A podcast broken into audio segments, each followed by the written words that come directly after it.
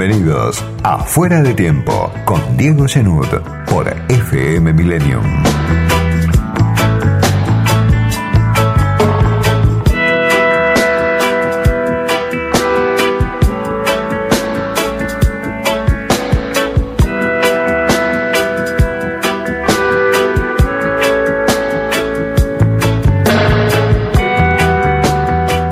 Semana corta, esta que termina el 17 de octubre, pero cargada de imágenes, cargada de fotos, de encuentros, de reuniones, de discursos que se vieron en los últimos días, empezando por dos encuentros llamativos, importantes, sobre todo por la dimensión de, de quienes estuvieron en la Casa Rosada, esta semana reunidos con Alberto Fernández, con Juan Mansur, el jefe de gabinete, con Sergio Massa, con Eduardo de Pedro.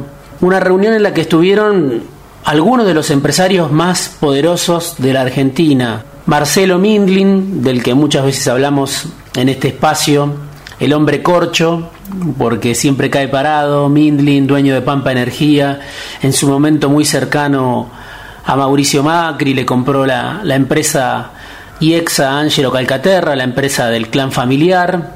Alberto Fernández lo denunciaba en su momento como uno de los amigos de Macri beneficiado por el tarifazo. Claro, eso fue hace dos años en la campaña de 2019. Hoy Mindlin es uno de los empresarios más cercanos al presidente, a Massa, a gran parte del, del Frente de Todos y estuvo ahí en Casa Rosada otra vez poniendo la cara, junto con los hijos también de empresarios muy importantes de la Argentina, los hijos de Brito, de Urnequian, de Bulgeroni, la mano derecha de Marcos Galperín en Mercado Libre también estuvo sentado en la Casa Rosada, Javier Madanes de Aluar y, llamativo quizá, Francisco de Narváez, que ahora es dueño de Walmart y que claro, fue un político en su momento que representaba, se suponía, una amenaza para el kirchnerismo, que enfrentó al kirchnerismo en su momento, que le ganó a Néstor Kirchner en 2009 en una alianza con Mauricio Macri y Felipe Solá. Bueno, ahora de Narváez, muy cercano, aparece al gobierno del Frente de Todos. Y esa reunión que vimos en Casa Rosada en realidad fue la secuela de una reunión anterior que había habido en la casa de Jorge Brito Hijo en San Isidro, donde también estuvo Máximo Kirchner, junto con De Pedro, junto con Massa. Otra vez una reunión privada donde Máximo Kirchner y De Pedro aparecen charlando con los empresarios. Después en la reunión ampliada en Casa Rosada no estuvo el hijo de la vicepresidenta. Pero es una postal que recuerda a, 2020, cuando ya había habido una reunión de ese tipo, con Massa, con Mindlin, con Bulgeroni, con De Pedro, con Máximo Kirchner. Otra vez, como el año pasado, el gobierno enviando señales de acercamiento al empresariado argentino, la misma modalidad.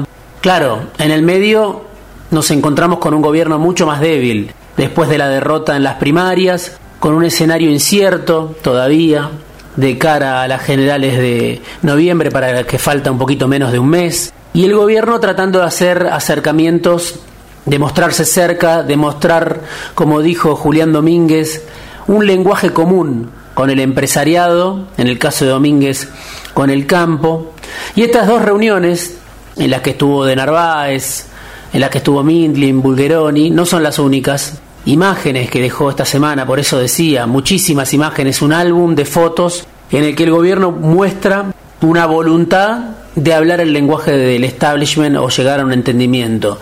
El presidente, por supuesto, también en el coloquio de idea, en Costa Salguero. Matías Culfas, ministro de Desarrollo Productivo, sobreviviente en el gabinete, también en idea. Julián Domínguez en idea. Martín Guzmán en idea. Hablando de que no habrá devaluación, una frase que muchos consideran riesgosa porque por supuesto no depende por completo del gobierno y ya tiene antecedentes preocupantes en otros ejemplos de gobiernos que prometieron que el dólar no iba a subir y que finalmente tuvieron que tragarse sus propias palabras, por eso lo de Guzmán sorprendió.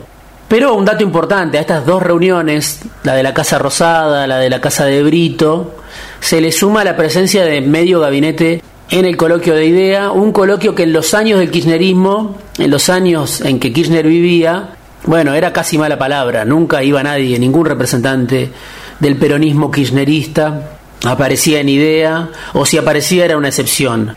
A la presencia del Frente de Todos en idea se le suma el encuentro de Guzmán con Cristalina Georgieva en el fondo, en la participación de Guzmán en la asamblea del fondo, y una Cristalina Georgieva que parece haber superado por el momento el fuego de sus rivales en lo más alto de, del poder económico global.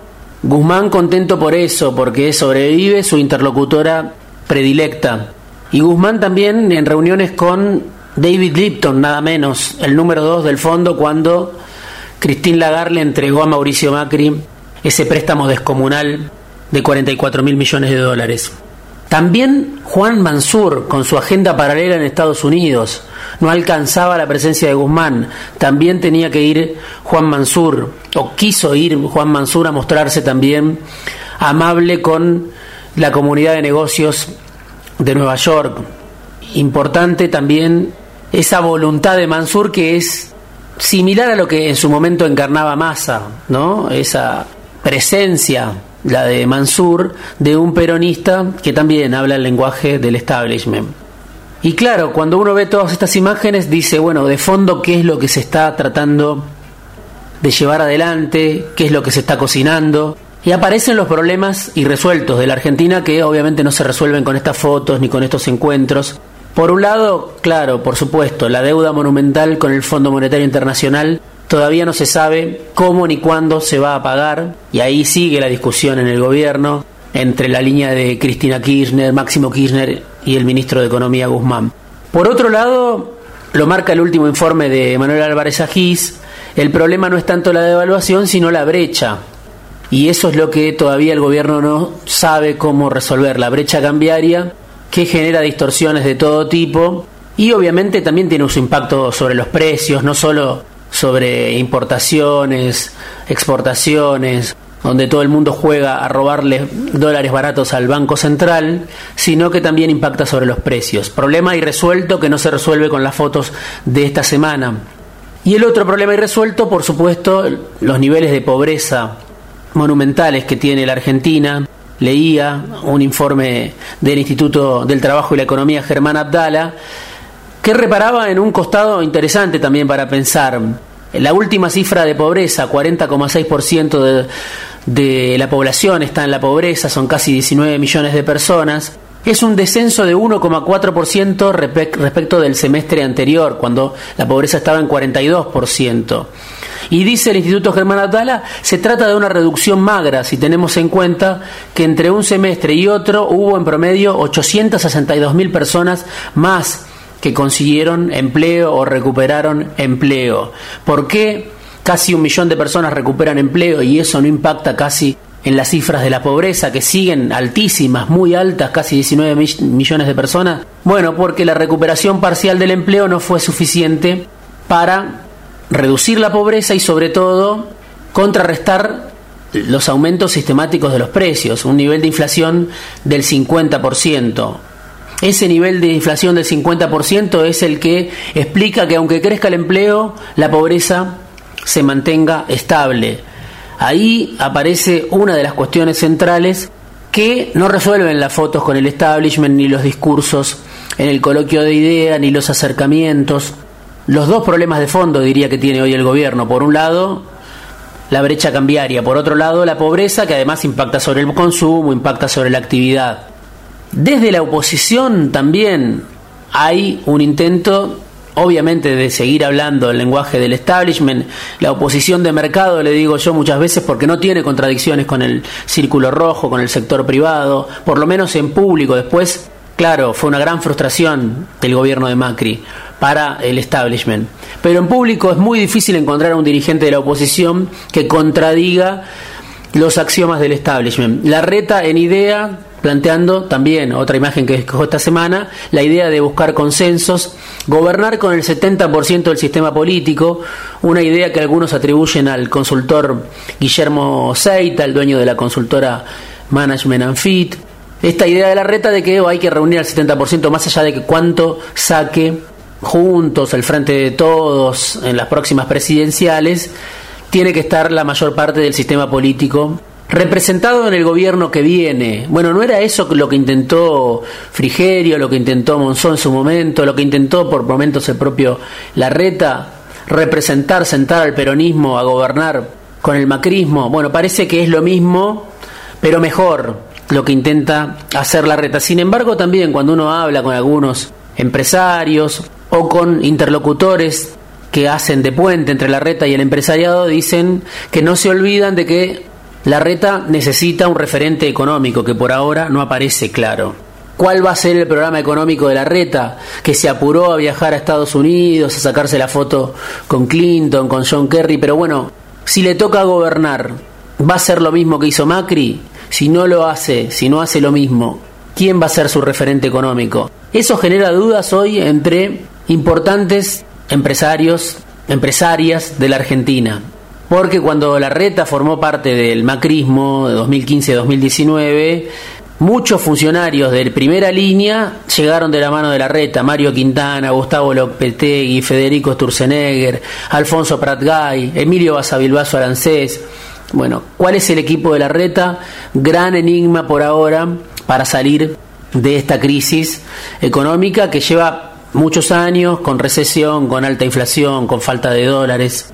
En ese contexto, con esta avalancha de fotos, de mensajes, de encuentros en los que la clase política busca estar cerca del empresariado, claro, la pregunta es quién representa a esas 19 millones de personas que están bajo la línea de pobreza. Viene el 17 de octubre, el Día de la Lealtad, suspendió el gobierno finalmente la movilización que se había pensado para mañana y habrá una marcha, un encuentro, una convocatoria para el 18, la marcha de la CGT. Intenta la CGT conducir al frente de todos después de que estos mismos dirigentes, muchos avalaron la destrucción del poder adquisitivo durante los años de Macri y también durante los dos años de pandemia, donde siguió cayendo el salario real. Pero la CGT se impone en esta disputa chiquita por la marcha para el 18 de octubre, finalmente. De fondo, mañana, aniversario número 76 del Día de la Lealtad, el 17 de octubre de 1945, parte de lo que vamos a charlar hoy con el invitado que tenemos en fuera de tiempo. Bueno, preguntas para el peronismo, para la dirigencia del peronismo en esta semana llena de fotos con el establishment. ¿A quién busca representar hoy el peronismo? ¿Cómo puede recuperar la representación que perdió en el camino. Y sobre todo, más importante, más urgente, cómo puede recuperar a los votantes que perdió en el camino.